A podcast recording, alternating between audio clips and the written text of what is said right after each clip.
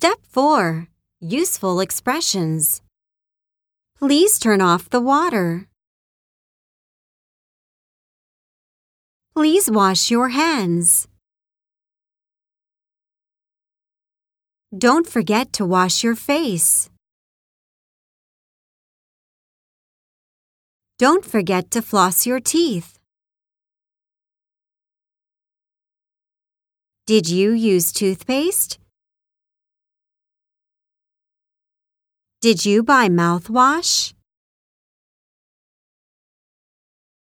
I need to take a bath.